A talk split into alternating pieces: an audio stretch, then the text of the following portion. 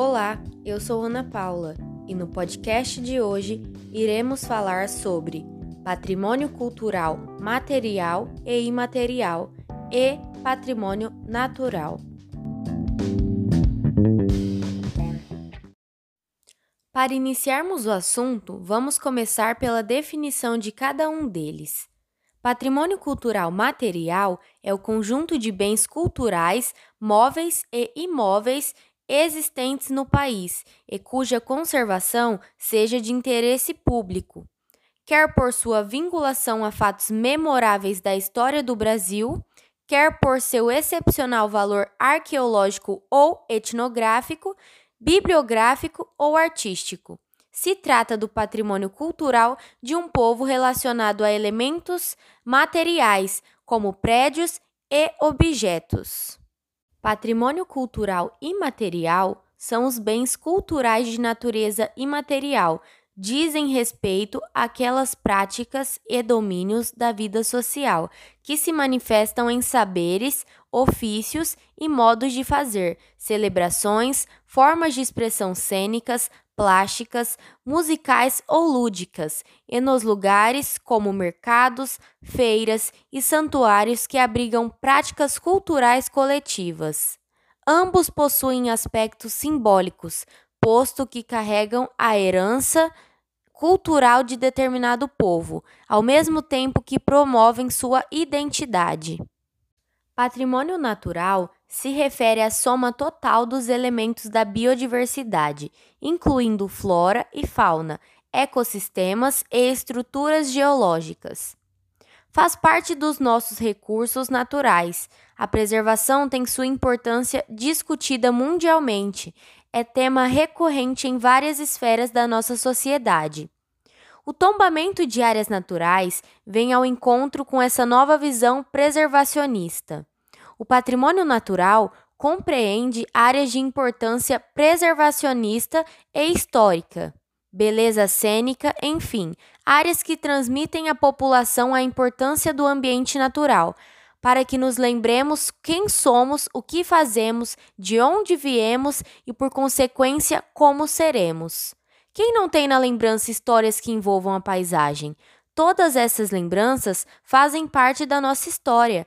Perdê-las é, além de dano ambiental irreversível, uma agressão à memória e, acima de tudo, a perda da qualidade de vida. Agora que você já sabe a definição de cada um deles, vamos a alguns exemplos. Exemplo de patrimônio cultural material brasileiro. Centro Histórico de Olinda, em Pernambuco. Olinda foi a primeira cidade nordestina a receber o reconhecimento da Unesco. O centro histórico passou por poucas mudanças desde a sua fundação, sendo esse um dos motivos para a escolha da Unesco em 1982. O local remete ao século XVI, período de ouro da cana-de-açúcar na colônia portuguesa.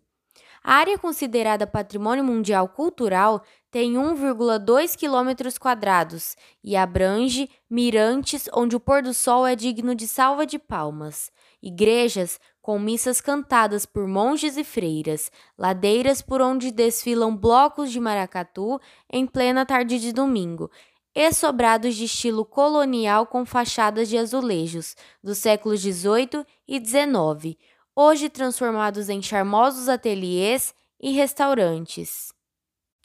Exemplo de patrimônio cultural material mundial: Ilha de Páscoa, no Chile. A Ilha de Páscoa, território chileno, é uma ilha vulcânica, remota na Polinésia. Seu nome original é Rapa Nui. Ela é famosa por seus sítios arqueológicos que incluem as quase 900 estátuas monumentais, chamadas moais, criadas pelos habitantes durante o século 13 a 16. Os moais são figuras humanas esculpidas com cabeças gigantes, que muitas vezes ficam sobre enormes pedestais de pedra, chamados arrus. Arru Tongariki tem o maior grupo de moais verticais. Exemplo de patrimônio cultural material municipal. Decreto número 4072, de 8 de fevereiro de 2021, dispõe sobre o tombamento do bem histórico conhecido por Estádio Francisco Vieira Leite, que se localiza na cidade de Valparaíso, interior de São Paulo, sobre o mandato de Carlos Alexandre Pereira, prefeito do município de Valparaíso, estado de São Paulo, no uso das atribuições que lhe são conferidas pelo exercício do cargo. Exemplo de patrimônio cultural imaterial brasileiro: Samba de roda do Recôncavo Baiano. O samba de roda é um acontecimento popular festivo que combina música, dança e poesia. Surgiu no século XVII, na região do Recôncavo, no estado da Bahia, e vem das danças e tradições culturais dos escravos africanos da região. Além disso, contém elementos da cultura portuguesa, como a língua, a poesia e alguns instrumentos musicais. Exemplo de patrimônio natural. Fernando de Noronha é um arquipélago vulcânico situado a cerca de 350 quilômetros ao largo da costa nordeste do Brasil.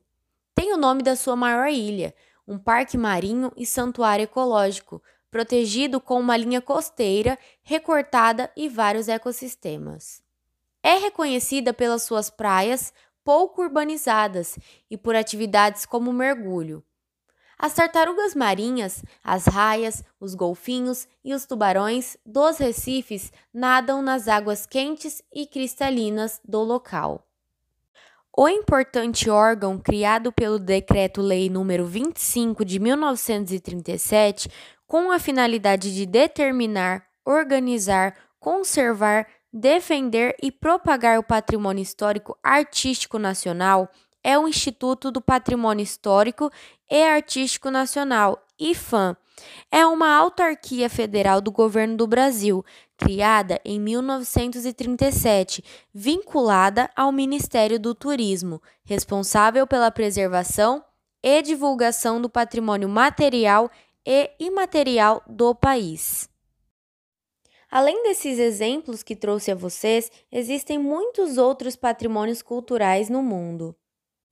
Portanto, se você tiver interesse em se aprofundar no assunto, sugiro que pesquise outros patrimônios culturais, imagens e, quem sabe, até planejar um roteiro de viagens e visitar pessoalmente os patrimônios culturais que você mais se interessar. Fica aí a dica. Vou ficando por aqui e até a próxima!